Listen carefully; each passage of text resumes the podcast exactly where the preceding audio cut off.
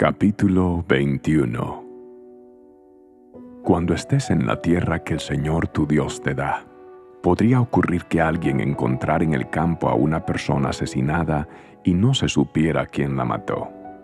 En un caso así, los ancianos y los jueces tendrán que medir la distancia que hay desde el lugar del crimen hasta las ciudades cercanas.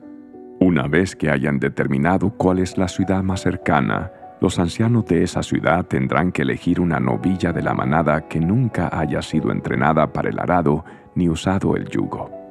La llevarán hasta un valle que no haya sido arado ni cultivado y que tenga un arroyo donde siempre fluye el agua. Allí en el valle le quebrarán el cuello a la novilla.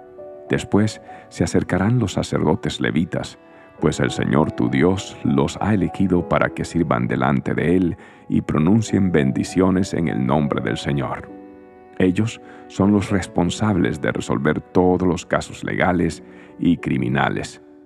Los ancianos del pueblo tendrán que lavarse las manos sobre la novilla, a la cual le quebraron el cuello. Luego dirán, Nuestras manos no derramaron la sangre de esta persona, ni vimos cómo sucedió. Oh Señor, perdona a tu pueblo Israel, al cual has redimido no culpes a tu pueblo de asesinar a un inocente. Así quedarán absueltos de la culpa por la sangre de esa persona. Si sigues estas instrucciones, harás lo correcto a los ojos del Señor y purificarás a tu comunidad de la culpa por homicidio. Supongamos que sales a la guerra contra tus enemigos y el Señor tu Dios los entrega en tus manos y tú tomas cautivos a algunos de ellos y supongamos que entre los cautivos ves a una mujer hermosa a la cual te sientes atraído y deseas casarte con ella. Si tal cosa sucediera, podrás llevarla a tu casa, donde ella tendrá que raparse la cabeza, cortarse las uñas y cambiarse la ropa que llevaba puesta cuando la tomaron prisionera. Ella se quedará en tu casa, pero deberás permitirle hacer duelo por su padre y su madre durante todo un mes. Después de ese tiempo podrán unirse, y tú serás su marido, y ella será tu esposa. Sin embargo, si una vez ya unidos resulta que ella no te agrada, tendrás que dejarla en libertad. No podrás venderla ni tratarla como a una esclava porque la has humillado.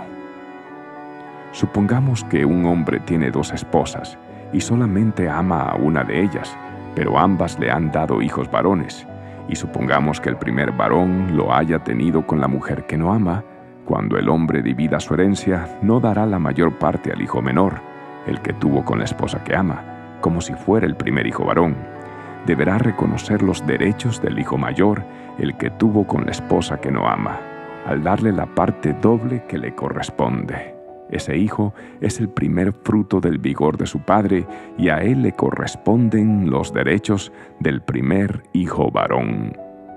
Supongamos que un hombre tiene un hijo terco y rebelde, que no quiere obedecer ni a su padre ni a su madre, a pesar de que ellos lo disciplinan. En un caso así, el padre y la madre tendrán que llevarlo ante los ancianos mientras estén juzgando en las puertas de la ciudad Ambos padres les dirán a los ancianos, Este hijo nuestro es terco y rebelde y se niega a obedecer, es glotón y borracho.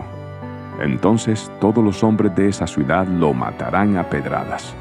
De ese modo limpiarás esa maldad que hay en medio de ti, y todo Israel se enterará y tendrá miedo. Si alguien cometió un delito digno de muerte, y por eso lo ejecutan y luego lo cuelgan en un madero, el cuerpo no debe quedar allí colgado toda la noche. Habrá que enterrarlo ese mismo día, porque todo el que es colgado es maldito a los ojos de Dios.